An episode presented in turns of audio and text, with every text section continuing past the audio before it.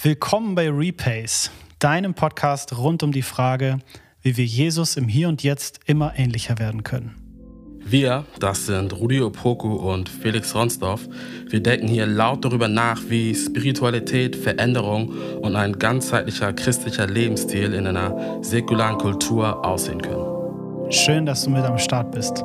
Wir hoffen, dass unsere Gedanken eine Bereicherung für dich sind und wir wünschen dir jetzt viel Spaß bei dieser Folge.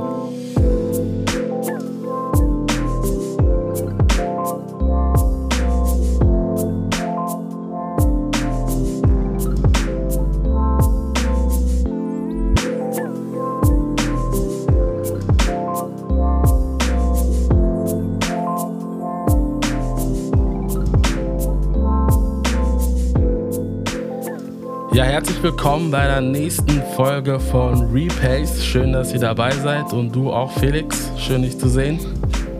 Ja, schön, dich zu sehen. Heute haben wir so die, äh, die zweite richtige Folge. Ne? Letztes Mal die erste mhm. Folge und heute so die zweite richtige Folge, wo es wieder mit dem Thema losgeht und so richtig gut. Freue ich mich drauf. Aber bevor wir das machen, erstmal, wie geht's dir? Wie geht's mir? Ich sitze zwischen Umzugskartons. Sehe ich also, auf jeden Fall. Ich finde, wenn man Umzugskartons anfängt zu packen, wenn die dann in diesen in den Räumen drin stehen, dann hast du, dann ist es kein Zuhause mehr. Mhm. Dann ist es eher so ein, das ist dann so ein Transitraum, in dem so befindet kalt. man sich, bis man sich. So kalt. Ja, ne? und so, da bist du jetzt einfach nicht mehr so zu Hause.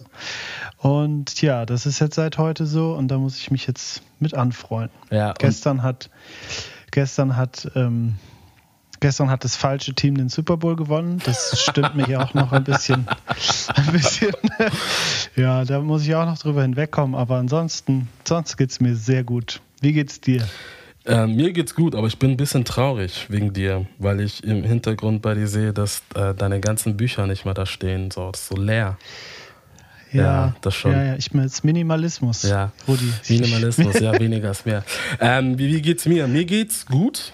Ähm, doch, mir geht's gut. Ähm, ich hatte heute einen schönen Tag mit meiner Tochter. Äh, ich war bei ihr beim Arzt. Also, zwar nichts Schlimmes oder so, aber dann haben wir ein bisschen so Quality Time gehabt. Das war cool. Äh, was nicht so cool ist, ähm, ja, ähm, mir geht's gut, ich bin genesen und so offiziell auch genesenen Status und so. Ich hasse es halt nicht über das Corona-Thema immer zu reden, aber es ist halt gerade die Realität.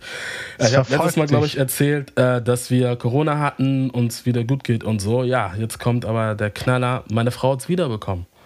Ähm, nach vier Wochen, Schatz. so knapp.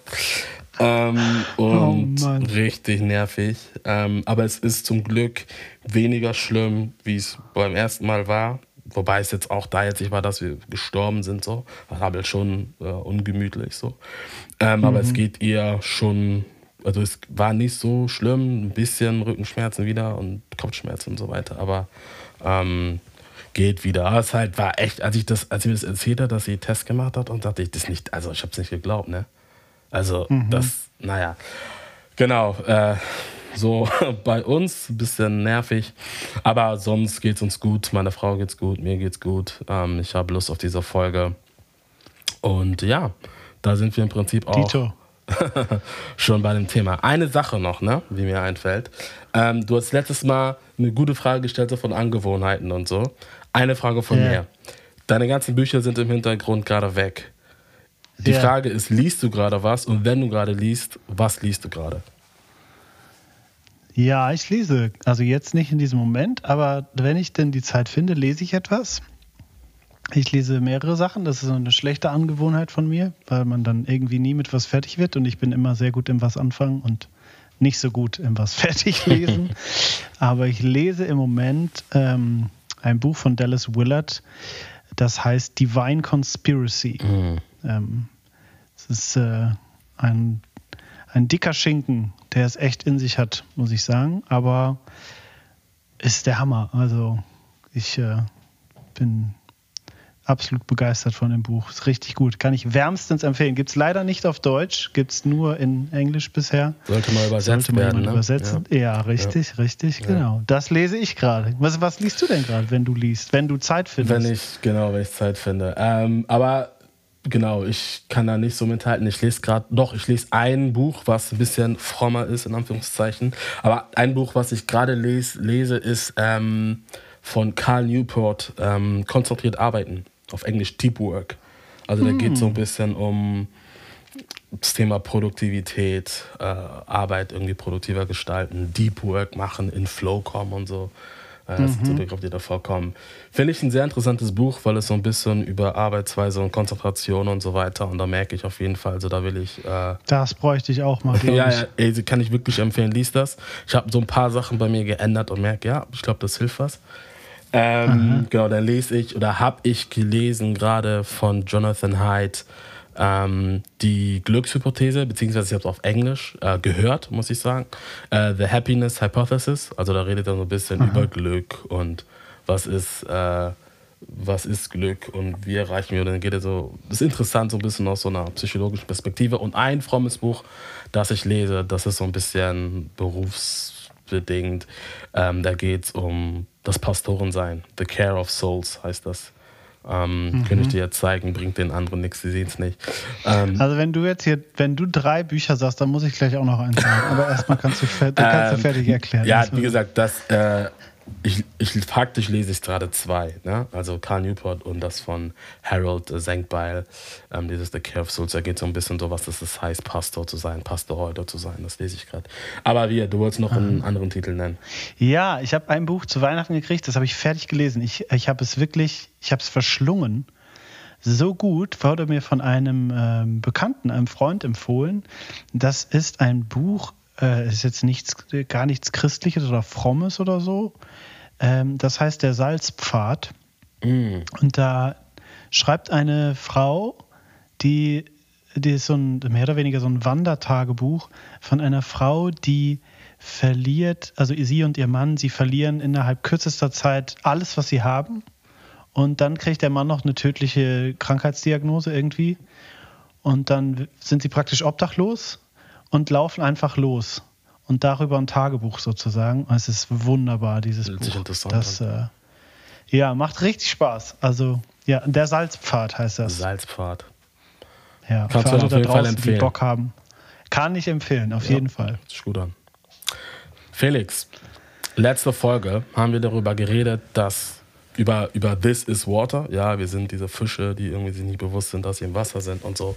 Und dass wir alle geprägt werden, geformt werden. Und wir sind so ein bisschen dahin hängen geblieben, warum eigentlich Veränderung, wohin wollen wir uns verändern. Und vor allem hatten wir diese große These in den Raum gestellt, dass Jesus eine Antwort hat, eine Alternative. Also mhm. Jesus hat irgendwie seine Vision. Ja, wir hatten geredet von äh, Traum, Vision, Vorstellung, von Intention, von Mitteln und so weiter. Und hatten irgendwie gesagt, ja, Jesus hat seine eigene, hat, hat seine Antwort, seine Vision, die er liefert. Das soll heute so ein bisschen auch das Thema sein. So, was, was sagst du? Ähm, warum eigentlich auf Jesus hören? Warum Jesus Antwort hören? Warum Jesu Vision annehmen? Ähm, bevor wir mhm. quasi in das Thema so richtig einsteigen. Ja, ich glaube, bevor wir, also ich, ich, wir wollen gleich auf deine Frage zurückkommen, aber äh, hier hören ja ganz unterschiedliche Leute zu. Also ähm, Leute, die vielleicht schon lange an Jesus glauben, Leute, die mit Jesus erstmal noch gar nichts zu tun haben oder vielleicht sogar schlechte Erfahrungen mit Kirche oder so gemacht haben. Ich glaube, Jesus gibt es ja praktisch nicht vorurteilsfrei. Deswegen mhm. dachte ich mir, bevor wir jetzt hier über direkt über Jesus reden, vielleicht so ein bisschen. Ähm, ich, ich, glaube, der Zugang, den wir beide jetzt wählen wollen, ähm, also ich finde, wenn man oft von Jesus hört, dann geht es halt viel ne, schnell um die Frage von Religion und bei Religion geht es eigentlich immer schnell um die Frage, wie kommt man in den Himmel? Mhm. Ne, dann Himmel, Hölle und so weiter und so fort. Aber ich glaube, der Jesus, den wir jetzt mehr und mehr kennenlernen wollen, der ist vor allem auch daran interessiert, wie nicht wie wir in den Himmel kommen, sondern wie der Himmel in uns kommt. Mhm. Würde ich sagen. Mhm. Also, ne, wir sprechen ja, wir haben letztes Mal viel von Veränderung gesprochen und es geht ja um dieses Leben hier. Mhm. Und der Jesus, von dem oft gesprochen wird, hat mit diesem Leben hier eigentlich gar nichts zu tun. Mhm. aber der Jesus, der sich in meinen Augen in der Bibel präsentiert, mhm. ähm, hat ein ganz, ganz großes Anliegen für dieses Leben hier. Jetzt gibt es verschiedenste Vorstellungen von Jesus, also von dem Love and Peace äh, Hippie-Jesus ähm, bis zu den, keine Ahnung, für viele Christen ist es einfach der, der, der Mann am Kreuz, mhm. der, der Gekreuzigte. Ähm, aber wir kommen sehr, sehr selten zu Jesus, wenn wir wirklich so Rat brauchen. Also wer kommt auf die Idee, Jesus, also Jesus danach zu fragen, wie, wie kann ich meine Arbeit gut verrichten? Oder mhm. wie kann ich meine also wie kann ich ein guter Vater oder eine gute Mutter sein? Da kommt ja selten jemand auf die Idee, Jesus zu fragen. Ähm, ich habe ja gerade schon von Dallas Willard erzählt, äh, den ich äh, sehr schätze. Und er sagt unter anderem in, in dem Buch, was ich auch vorher erzählt habe, sagt er mal Folgendes. Er sagt, in unserer Kultur und unter Christen hat Jesus Christus mit Scharfsinn und intellektueller Hochleistung nichts zu tun. Niemand würde spontan der Name Jesus einfallen, wenn nach Assoziationen zu Wörtern wie kenntnisreich, hochintelligent oder schlau gefragt wird. Im mhm. Gegenteil, wir gehen mit ihm um, als wäre er in einer Art Dämmerzustand. Christus ist eine Symbolfigur und der schemenhafte Mann am Rande des Lebens. Zum Opferlamm und Sozialkritiker mag er noch taugen, zu mehr aber nicht. Hm. Also er sagt ja genau das, oder beziehungsweise ich sage genau das, was er hier schreibt. Hm. Ähm, in so manchen Bereichen ist Jesus ganz hilfreich, so ja, irgendwie liebe deinen Nächsten, so das ist cool. Mhm.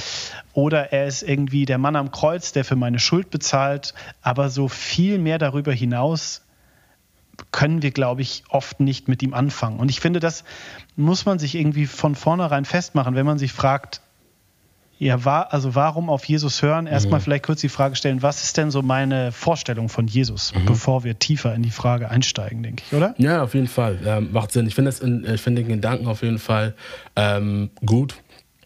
Beziehungsweise ich, ich habe ja auch ähm, diese Seiten äh, von Dallas Willard gelesen, dass eben wir Jesus nicht mit einem, einem, einem cleveren Menschen verbinden, so, sondern mehr als den Sozialkritiker und sonst was.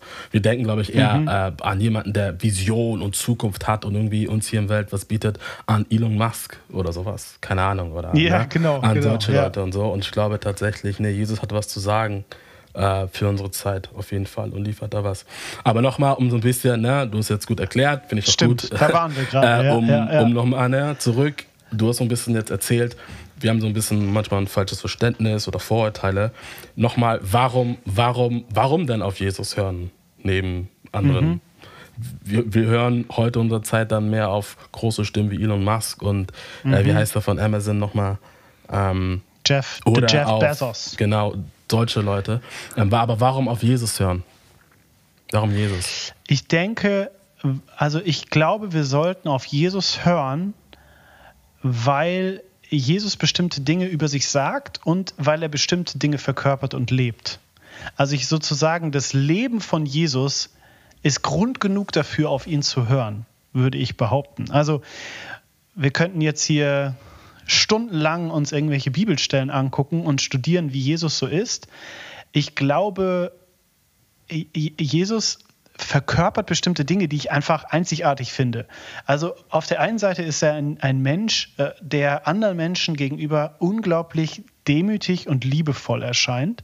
Also er ist echt auf Augenhöhe. Es gibt ganz viele Geschichten darüber, wie er vor allem auch ausgestoßenen oder, oder unbeachteten Menschen oder kranken Menschen liebevoll begegnet. Also da, ne, da ist vielleicht so der Love and Peace Hippie Jesus so ein bisschen mhm. abge, wie sagt man, ne? Aber es gibt auch noch vieles andere über Jesus. Also Jesus ist sehr, sehr, sehr tugendhaft, wie ich finde. Er ist auch sehr machtvoll.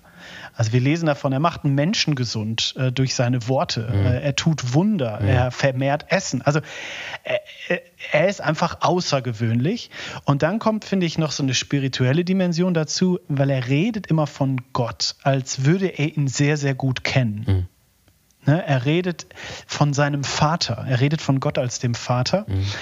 Und er redet von einem ewigen Leben, zu dem er Zugang hat und das er gerne Menschen geben möchte. Mhm. Und ich finde, wenn man, ihm, wenn man ihm so zuschaut, wie er so lebt, er lebt halt auch wirklich anders. Er lebt ein anderes Leben äh, sehr konsequent. Mhm. Also er macht jetzt nicht irgendwo Kompromisse, finde ich.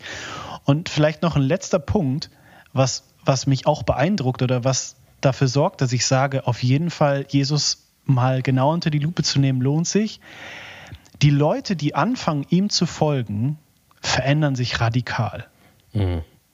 Also ins Positive, nicht ins Negative. die verändern sich radikal. Also da wird aus, da wird aus Leuten, die echt Probleme haben, die äh, mit sich selber nicht klarkommen, werden unglaublich liebevolle und außergewöhnliche Menschen. Ähm, also all diese Dinge zusammen, würde ich sagen, sind ein Grund dafür, warum man auf Jesus hören sollte. Denn es scheint mir so zu sein, als wäre Jesus ein einzigartiger und guter Lehrer. Und zwar eben nicht für irgendwie das Leben mal im Jenseits mhm. oder in der Ewigkeit, sondern für das Leben hier und jetzt. Also er er, er malt durch sein Leben und durch das, was er sagt, er malt ein Bild. Mhm. Er malt ein großes Bild davon, was Leben bedeuten kann. Mhm. Ne? Und dann sind wir wieder bei diesem Wort Vision. Mhm. Also er malt eine, ein, uns eine Vision auf, was es bedeuten kann, ein Leben in Fülle zu führen, mhm. würde ich sagen. Finde ich, finde ich hier ein guten, gutes Stichwort, gerade mit Blick, was wir letztes Mal gesagt hatten, diese Vorstellung, da hattest du gerade gesagt, mit diesem, wir haben eine Vorstellung, wir haben einen Traum, dann haben wir irgendwie Intentionen, die Entscheidung zu treffen, dann haben wir einen Willen.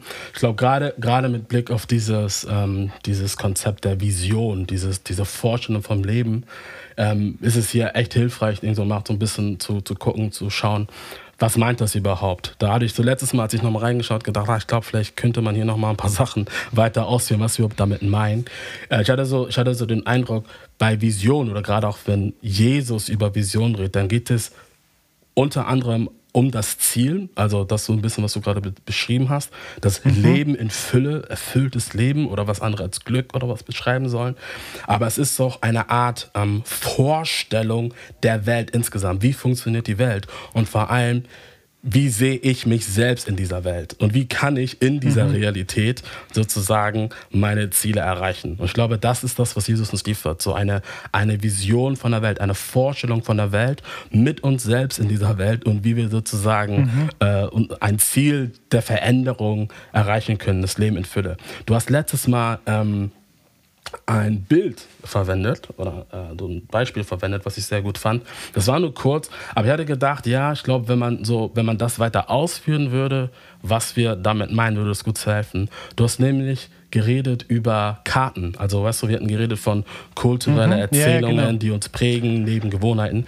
Und dann hast du geredet von, von Karten, die uns prägen. Ähm, zum Beispiel The American Dream oder also Landkarten. Landkarten, du, ne? genau. Ähm, ja, ja. Und dann hast du von Schäffle, Schäffle, Häusle, wie heißt das? Achso, ja genau. Schaffe, schaffe, Häusle Genau, bauen. genau. Ne, das sind so, das ja. sind so kulturelle narrativen Erzählungen, die wir haben oder ein Schwabe in dem Fall hat, die funktionieren wie Karten. Und ich glaube, das ist ein gutes Bild, ähm, um so ein bisschen zu beschreiben, was das, was wir hier als Vision oder Vorstellung beschreiben, so ein bisschen ist. Ein bisschen Wiederholung, ja. aber auch so ein bisschen Vertiefung. Weil ich glaube, ähm, wenn wir Denken wir so an Landkarten. So, ne? Heute haben wir Navigationssysteme oder ne, nehmen unser Navi. Früher hat man das noch mit wirklichen Karten gemacht. Karten sind so Dinge, die wir nehmen, um uns zu orientieren. Wir haben irgendwie eine Forschung, wo wir hinwollen. Und zumindest früher nimmt man eine Karte, schaut sich das an, um dann dort zu landen. Und ich glaube, was Jesus uns bietet, ist ebenso eine, eine Vision, eine Karte. Men mentale Karten in der Psychologie wird das, glaube ich, benutzt, das Wort auf jeden Fall in der Soziologie. Und Dallas Willard benutzt das übrigens auch. Ihr merkt, wir reden immer wieder von Willard. Ähm, ich glaube, so, so Karten, Landkarten, mentale Landkarten, wie man es auch nennen will, sind sowas wie eine Zusammenfassung, Sammlung von Ideen, die uns in dieser Welt prägen in eine bestimmte Richtung. So. Ähm, ne? wir, nehmen, wir, nehmen, wir haben bestimmte Vorstellungen, die wir haben von Identität, von Freiheit, von Beziehung. Und zusammengenommen ergeben sie eine Karte, eine, eine Vorstellung von der Welt und dann wollen wir unser Ziel damit erreichen. So. Bei Karten ist es aber auch wichtig, dass diese Karten der Realität auch entsprechen. So, wenn du eine Karte hast und sie entspricht nicht der Realität, sondern hat irgendwelche falschen Details oder ist veraltet, dann verirrst du dich und hast einen Crash. So, oder, oder keine Ahnung, was passiert. By the way, ähm, kennst du die, die Geschichte von der ähm, Janet-Expedition? Janet-Expedition war 19. Jahrhundert. Ziel war, den Nordpol entdecken, den Nordpol bereisen.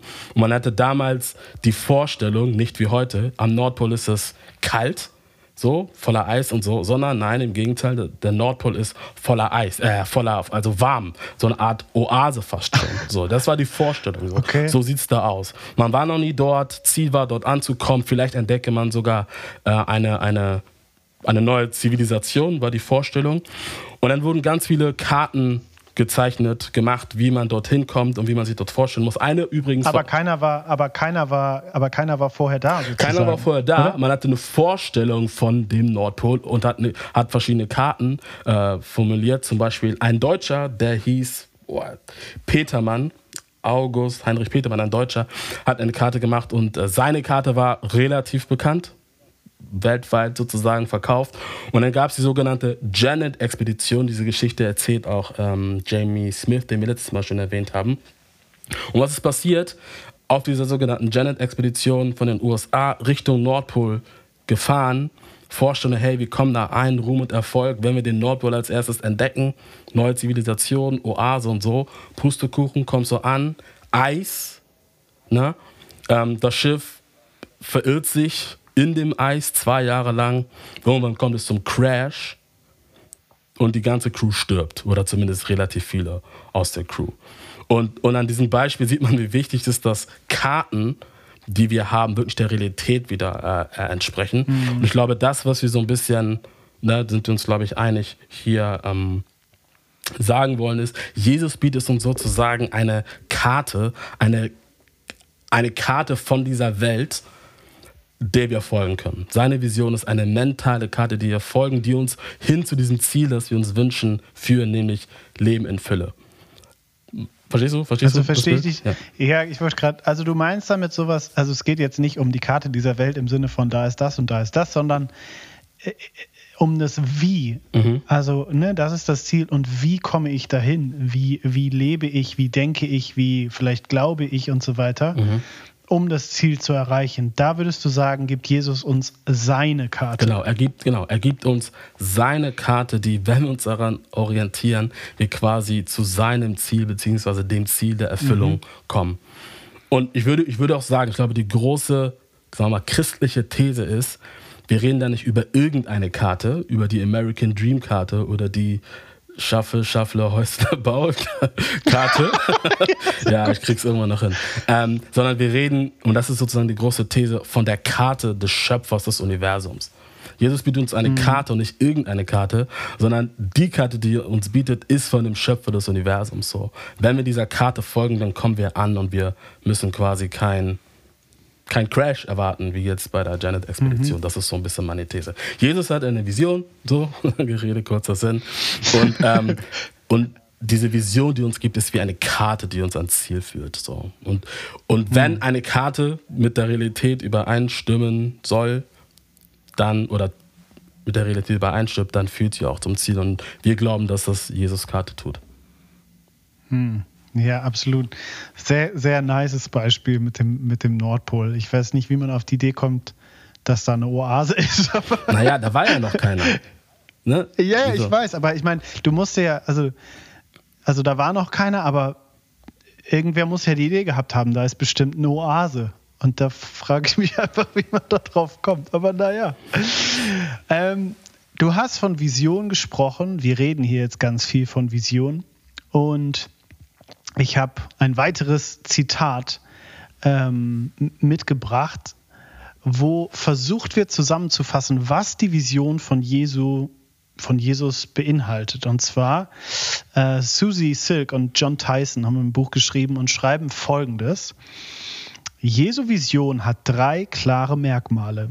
Ein detailliertes Bild davon, wer Gott ist, eine Ankündigung, dass das Reich Gottes gekommen ist und eine Einladung, Jesus zu folgen und sein Jünger zu werden.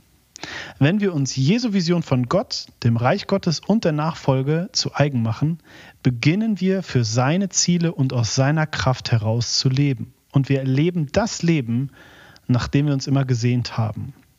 Zitat Ende. Ich glaube, hier kommt genau das raus, was du gerade gesagt hast, äh, vor allem in dem zweiten Satz. Ne? Also das Ziel ist eben dieses Leben in Fülle.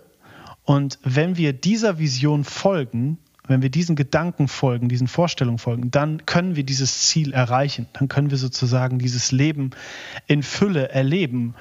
Ähm, und ich finde, das ist sehr passend zusammengefasst irgendwie. Also ich glaube wirklich, dass das hier so drei Grundgedanken sind, die eine ganz entscheidende Rolle spielen. Also jetzt angefangen mit diesem ersten Gedanken, Gott, also eine, eine, überhaupt eine Vision oder eine Idee oder Vorstellung von Gott zu haben. Mhm ist sehr entscheidend. Und das Besondere bei Jesus ist, das habe ich vorher auch schon so ein bisschen durchklingen lassen, er stellt Gott nicht als irgendwen vor, sondern er stellt ihn als den Vater vor. Mhm. Was bahnbrechend ist eigentlich. Also ich meine, wir haben das halt alle schon hunderttausend Mal gehört, mhm. ne, die Dreieinigkeit und so. Aber dass Gott der Vater ist, das ist eigentlich das, das ist unglaublich mhm. eigentlich. Also er ist nicht der, er ist nicht der Ferne, er ist auch nicht der, der, ähm, ja, vielleicht der hasserfüllte Großvater im Himmel, den man sich da manchmal so zurechtreimt, sondern er ist der Vater. Jesus bringt dann ja auch seinen Jüngern bei, als sie fragen ihn dann mal, ey, wie sollen wir beten? Und er lehrt sie zu beten und er sagt ihnen, wie sie ihr Gebet anfangen sollen, nämlich mit Vater unser. Also sie sollen diesen Gott, diesen Schöpfer des Universums mit Vater, mit Papa anreden, ähm, weil das genau die Beziehung ist, die auch Jesus zu ihm führt. Also Jesus zeigt den Jüngern Gott, wie er ihn sieht, mhm. wie den Vater. Und ich mhm. glaube, das ist ein, ja, das, also das ist so ein Grundaxiom. Wenn man Jesu Vision folgen möchte, wenn man ihm Glauben schenken möchte, dann ist das so ein Ding, das steht ganz am Anfang. Ja. Weil das eine ganz besondere Beziehung irgendwie zu, zu Gott erzeugt. Ja, ja. Ich, würde, ich würde dazu noch sagen, Jesus sagt das implizit auch explizit äh, an einer Stelle im Johannesevangelium in einem Bericht. Jesus spricht von Johannes, äh, Johannes 17, 3. Er sagt, das ist das ewige Leben oder das bedeutet ewiges Leben, dich zu kennen. Und kennen meint an der Stelle, das passt genau zu dem, was du gesagt hast, kennen meint an der Stelle nicht so ein kognitives, logisches, rationales Wissen von Gott, sondern in der biblischen Welt und auch in der äh, jüdischen Welt meint kennen mehr sowas wie eine intime Beziehung haben, eine Beziehung haben.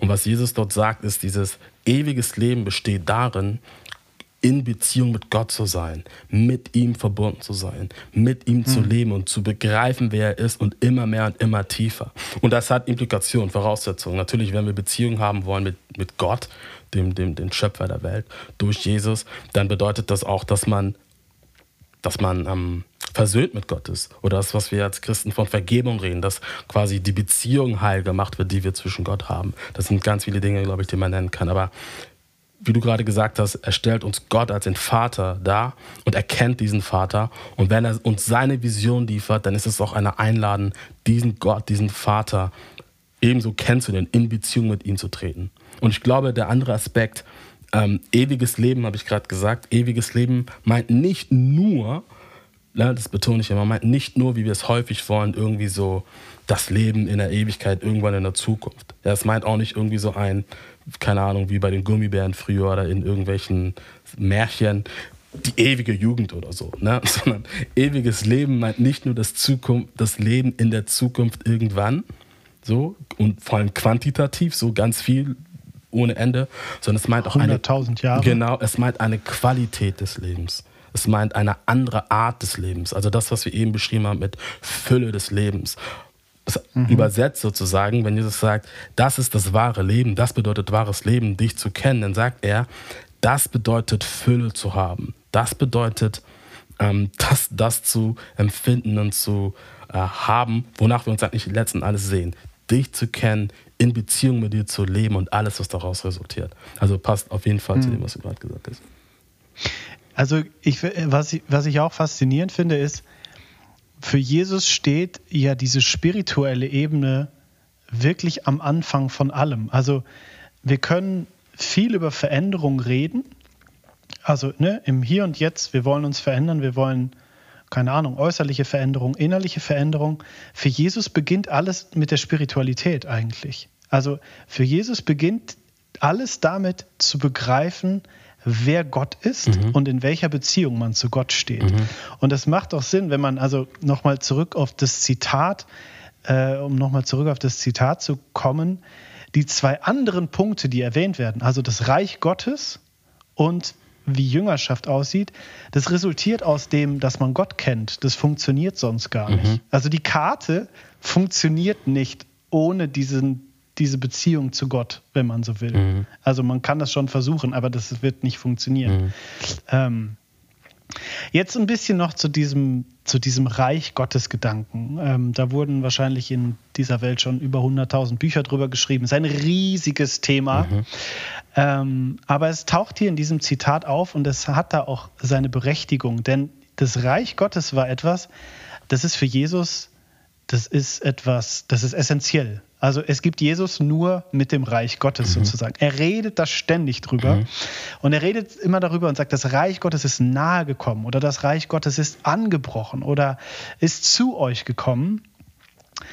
Und man könnte sagen, so ein bisschen weiter gesponnen, es ist es ist, also das Königreich Gottes ist einfach der Bezirk oder der Bereich, in dem Gott regiert, in dem Gott der Vater regiert, in dem das geschieht, was er möchte. Mhm. Und in Jesus, wenn man so will, Jesus kommt und er verkörpert dieses Reich. Mhm.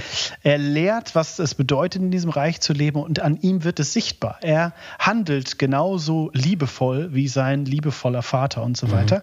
Und wenn man so will, ist es so eine, ähm, ist es so eine Alternative zu den man könnte sagen, den vielen Königreichen dieser Welt, also den vielen Machtstrukturen dieser Welt oder auch den vielen ähm, kognitiven Strukturen dieser Welt. Also wie wir in diesem Leben, in diesem Hier und Jetzt versuchen, manche Dinge zu erreichen, ist überhaupt nicht geprägt von Liebe, überhaupt nicht geprägt von einem guten Miteinander und mhm. so weiter. Ähm, und auch überhaupt nicht geprägt von einer Beziehung zu Gott, sondern ganz im Gegenteil. Mhm. Ähm, da stehen Menschen im Zentrum, die andere Menschen vielleicht unterdrücken oder so. Ja. Das sind jetzt alles nur Beispiele. Aber Jesus kommt mit diesem Königreich und dieses Königreich Gottes ist wie eine eine Alternative. Mhm. Es, äh, es dreht das Ganze eigentlich auf eine, den Kopf. Eine neue es Realität, das, die hier reinbricht sozusagen. Richtig, Ganze, genau, ja. genau. Ja. Ja.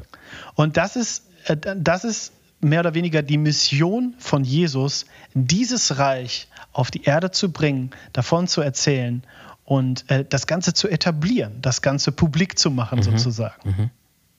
Mir fällt gerade ein, äh, vom, weil, du, weil wir gerade geredet haben, vom Reich Gottes als neue Realität. Um das, um das auf das Bild zu bringen, was du letztes Mal verwendet hast mit This is Water und so, ne? Das Reich Gottes mhm. ist sozusagen wie dieses neue Wasser, in das wir versetzt werden und in dem wir uns bewegen sollen, sozusagen. Passt das? Passt das auf dein Bild? Ja, so? ja, ja. Also das sehr, so, sehr gut. Sehr, sehr gut. Das Reich Gottes ist diese neue Realität, in die uns Jesus hineinruft, sozusagen, und in der er sozusagen Veränderungen bewirkt, hin zu dem, diesem Leben der Fülle in Beziehung zu Gott und so weiter. Absolut, ja.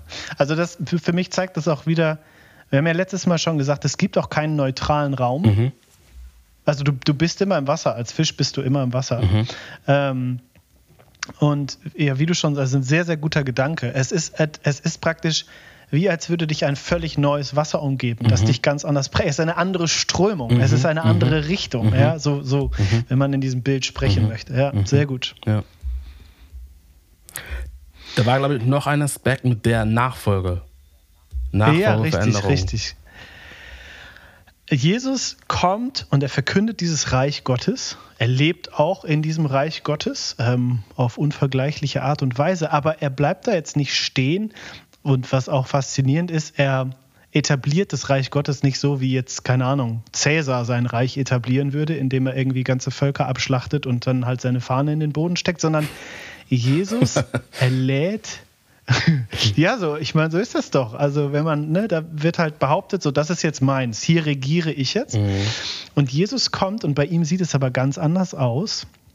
Er kommt und er lädt Menschen ein in dieses Reich. Also, das bedeutet, wenn man so will, er lädt Menschen ein, in das andere Wasser oder in die andere Strömung zu mhm. kommen. Mhm. Mhm, gutes Bild, ja. Und ähm, das Ganze also diese, wenn du, wenn wir uns jetzt die Evangelien angucken, wie Jesus das gelebt hat, dann waren diese, dieses, diese Einladung oder diese wir sprechen dann immer von Jüngerschaft, weil die Leute, die Jesus gefolgt sind, waren die Jünger. Mhm. Also sprechen wir von Jüngerschaft oder von Nachfolge, weil es die Nachfolger waren. Ähm, wir können eigentlich davon sprechen, dass da, also das hat drei Dinge ausgemacht. Das erste ist, diese Menschen, die ihm folgten, sie waren ihm nah. Sie waren sehr nah an ihm dran. Sie haben ihm täglich zugesehen. Ähm, sie haben von ihm gelernt. Sie haben ihm zugehört. Sie haben gesehen, was er gemacht hat. Das heißt, sie waren nah an ihm dran. Und dann haben sie irgendwie begonnen mit der Zeit, das für sich zu übernehmen, ihm ähnlicher zu werden, von ihm zu lernen und sich praktisch von seinen, von seinen Anleitungen, von seinen Weisungen verändern zu lassen. Und der, das Ziel, was Jesus damit hatte, als er Leute eingeladen hat, ihm zu folgen, war, dass sie irgendwann für sich selbst weitermachen. Also nicht losgelöst von ihm, aber dass sie sozusagen sein dieses Königreich Gottes, von dem wir mhm. gerade die ganze Zeit reden, dass sie das sichtbar machen. Mhm. Und so wie sie eingeladen wurden von Jesus, dass sie andere Menschen einladen in dieses Reich Gottes, um dieses erfüllende Leben zu erleben. Mhm. Ein Gedanke, der mir dazu nochmal kam, ähm, weil du das Reich Gottes erwähnt hast und dass Jesus uns einlädt. Ich würde sogar das anders formuliert. Jesus lädt uns ein, aber tut es auch durch eine Art Ruf. Also er sagt mhm. ne, am Anfang des sogenannten Markus-Evangeliums und Jesus-Bericht von Markus, heißt es dann, Kapitel 1, Vers 15, das Reich Gottes ist da, diese neue Realität, dieses neue Wasser. Und dann heißt es, kehrt um, wie manche übersetzen, oder tut Buße oder so. Das Wort, was dort benutzt wird, meint weniger einfach nur ein so eins innerlich fühl innerlich schlecht. fühle dich schlecht und habe ein, äh, eine innere, innere Zerknirschtheit oder sowas. Obwohl ich sagen würde, dass ein Aspekt von Reue schon dabei ist. Aber der Fokus liegt viel mehr auf den Aspekt von Sinneswandel. Ne, das Wort ist mhm. Meta, Metanoia, beziehungsweise Metanoeo ist das Wort. So, jetzt nörde ich ein bisschen rum mit Griechisch so. Ähm, aber das finde ich ist ein interessantes Wort, wenn man sich das anschaut. Es meint dieses ein Sinneswandel, komplett neu zu denken, in eine andere Richtung umzukehren. Deshalb finde ich passende mhm. Übersetzungen wie umkehren und so weiter sehr gut. Es meint so umdrehen. Oder, wenn man das so ein bisschen bringt auf dieses Bild der Karten, Jesus lädt uns ein, wenn er diesen Ruf, diese Einladung ausspricht, gebt quasi eure alten Landkarten, die ich sonst wohin geführt habe, ab ändert euer Denken, euer Handeln, dreht um und nimmt und nimmt ihr seid eingeladen, meine Karte, meine neue Karte mhm. einzuleben. Und das impliziert, wie du eben gerade gesagt hast, diese Beziehung mit ihm, dieses, dass man Stück für Stück wird, wird wie er und dann gleichzeitig auch dann wiederum das weitergibt und, und quasi multipliziert, wenn man so will. Das würde ich sagen. Ähm, ist mir gerade so ein Gedanke, mhm. der mir dazu eingefallen hat. Aber ja, glaub, sehr gut. Also das, ja, ich glaube, diese drei, diese drei Aspekte sind, sind entscheidend. Ähm, wenn Jesus wenn Jesus uns seine Vision weitergibt, dann sind die drei Punkte, die wichtig sind, dass es dass, dass Gott, der Vater, darin eine große, also die größte Rolle spielt, dass es um das Reich dieses Gottes geht und dass Jesus Menschen einlädt, Teil dieses Reiches zu werden und ihm nachzufolgen. Mhm. Was ich jetzt noch interessant finde, und ähm, da könnte man noch mal, ja, ich meine, ich, ich, finde, das haben wir ja versucht letztes Mal so klar zu machen. Es gibt keinen neutralen Raum in dieser Welt und jeder ist irgendwie in der Nachfolge. Jeder ist irgendwie jünger von irgendetwas. Mhm. Ähm, jeder hat Karten in der Hand, denen er folgt und mhm. so weiter. Und ähm, wenn wir jetzt, wenn wir jetzt auf die Idee kommen, Jesus zu folgen, dann könnte man ja die Frage stellen, okay, wer ist qualifiziert dafür, ihm zu folgen? Mhm. Also weil wenn ich in diese Welt schaue, du kannst nicht einfach überall mitmachen. Also du kannst es zwar versuchen oder so, aber ähm, nicht in jeden Kreis kommst du rein. Nicht jeder äh, Lehrer, Meister, ich meine, das gibt es jetzt heute so nicht mehr, aber keine Ahnung. Äh, nicht jeder Influencer will was mit dir zu tun haben, obwohl du ihn vielleicht cool findest und gerne mehr Zeit mit ihm verbringen würdest oder so, ja. Also oder du kriegst nicht jede Arbeitsstelle, weil du einfach nicht qualifiziert genug bist und so weiter und so fort. Bei Jesus ist es aber so, scheinbar kann jeder Teil dieses Reiches werden. Äh, es geht sogar so weit, dass eigentlich er, eigentlich lädt er hauptsächlich Leute ein, die sich halt irgendwie so alles andere als eignen dafür. Mhm. Also er lädt die ein, die, Nach Maßstäben die unserer Zeit sind. Oder der ja. Ja, ja, ganz genau. Also, ne, wenn man das jetzt ins Hier und Jetzt übertragen will, die Leute, die, die ungebildet sind, die nichts vorweisen können, die keinen lückenlosen Lebenslauf haben, mhm. ja, die keine Zusatzqualifikationen haben, sondern er lädt die ein, die ausgestoßen sind, die, die scheinbar nichts verstehen. Ähm, das sind die Menschen, auf die er zugeht. Und das finde ich faszinierend. Also wir sprechen von der Karte, mhm. wie du gesagt hast, ja, es ist die Karte des Schöpfers, mhm. aber sie wird scheinbar ausgehändigt an alle. Mm. Es gibt keine mm. Zugangsbeschränkung. Ja, es, ist, ja. es ist offen und, ja. und das begeistert mich irgendwie an, an, an Jesus. Und um vielleicht noch eine letzte Sache zu sagen, wenn wir uns die Bibel angucken und das Neue Testament, die Evangelien und auch die Bücher, die danach zu finden sind in der Bibel, die Geschichte zeigt, dass Jesus sehr erfolgreich war, darin Menschen zu verändern. Also interessanterweise, obwohl er nur die eingeladen, also nicht nur, aber obwohl er hauptsächlich Leute eingeladen hat, die sich auf den ersten Blick nicht so geeignet haben, mhm. war er bei der Veränderung dieser Menschen unglaublich erfolgreich. Mhm. Ich habe ein Beispiel. Also nicht ja. jeder. Du hast ein Beispiel. Ich ein Beispiel, äh, was, mir, was mir da meistens dann kommt. Ähm, da ist ja die Rede in der Bibel an dieser Stelle von den Donnersöhnen, ne? hier äh, einer, der, einer der Jünger, Johannes und sein Bruder, die irgendwie, als Jesus in einem Dorf ist, dann sagen, hier, die haben nicht an dich geglaubt, sollen wir Feuer vom Himmel rufen und so. Dieser eine von den Johannes, der, der, der äh, als der Donnersohn oder einer der Donnersöhne bezeichnet wird, ist der, der nachdem Jesus stirbt und aufersteht und er durch verändert wird, am meisten von der Liebe spricht. Und man mhm. merkt so, dass eine absolute Veränderung. Also alle seine Bücher beziehungsweise sein Evangelium und noch andere Schriften, die er verfasst hat, die wir in der, in der, in der Bibel finden, da ist das Wort Liebe, das zieht ständig. Liebe, Liebe, Liebe, Liebe, Liebe. So. Und da merkt man nur in diesem Beispiel, eine absolute radikale Veränderung. Von so einem haudigen Typ, der irgendwie alle weghauen will, zu einem Typ, der von Liebe und solche Sachen redet. Diese ganzen mhm, Dinge. Ja, mhm. ja sehr, äh, absolut passendes Beispiel. Und man könnte jetzt noch viel mehr aufzählen. Also äh, von, wir könnten von Paulus sprechen. Also man hat ja sogar das Sprichwort von Saulus zum Paulus werden und so weiter. Mhm. Und das zeigt genau das. Also irgendwie diese Menschen, die mit Jesus unterwegs sind, sie erleben radikale Veränderungen. Und jetzt kommen wir zu der Anfangsfrage sozusagen. Du hast mich gefragt, warum sollten wir auf Jesus hören? Mhm. Ich würde sagen, weil er sehr erfolgreich ist in dem, was er tut. Er verändert Menschen zum Besseren.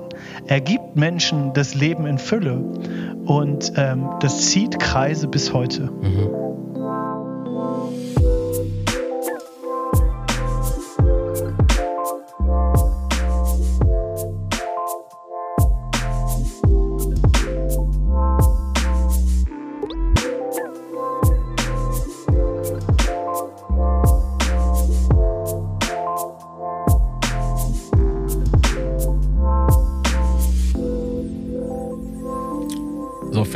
Wir haben jetzt vieles gesagt und wir müssen mal wieder in die Schlusskurve kommen, sonst endet das Ganze hier heute nicht mehr. wir, haben, wir haben einiges gesagt, vieles geredet. Wir haben so ein bisschen erklärt, warum Jesus, weil er uns das Leben in Fülle bringt, Veränderung bringt, weil er erfolgreich ist, weil er uns die Beziehung mit Gott bringt, ewiges Leben und so weiter, haben wir alles beschrieben. Die Frage natürlich, die jetzt offen ist, wie geht Jesus denn konkret vor? Was ist denn jetzt mhm. konkret seine Vision, seine Landkarte? Was sind die Bestandteile dieser Landkarte? So. Gut, ich jetzt ja, und vor allem auch, wie geht man, wie geht man diesen Weg? Ne? Das, das ist ja das, was irgendwie spannend genau. ist. Wie, genau, genau, ja. genau, sehr schön. Ich habe die Frage gestellt, aber es ist jetzt ein bisschen fies. Wir beantworten sie gar nicht, sondern darüber wollen wir in den nächsten Folgen sprechen, die kommen so ein bisschen über, ja, was sagt Jesus jetzt konkret? Was sind, was sind Jesus Vorstellungen? Wie redet er denn über das Leben, über Zwischenmenschlichkeit, über was bedeutet Leben nach Jesus und so weiter und so fort. Ich glaube, da gibt es viele Dinge, die man besprechen kann. Es ist sehr vielseitig, wenn man sich dann so nochmal reinschaut, was Jesus alles so sagt. Aber das wollen wir auf jeden Fall bei der nächsten Folge besprechen. Ansonsten habe ich irgendwas vergessen, Felix, noch, was ich sagen sollte? Nein, du hast nichts vergessen. Okay. Ansonsten, ja, danke ich auf jeden Fall allen, die wieder reingehört haben bei der, dieser nächsten Folge von Repays. Wir sind jetzt am Ende angekommen und wir freuen uns, wenn ihr beim nächsten Mal wieder dabei seid und natürlich wieder, wenn ihr Fragen habt, euch bei uns meldet. Entweder per Instagram uns anschreibt oder wieder über E-Mail über hallo at repays.de. Genau, ansonsten vielen Dank, dass ihr da wart. Tschüss und bis zum nächsten Mal. Jo, macht's gut. Danke für das lange Durchhalten heute. Ciao.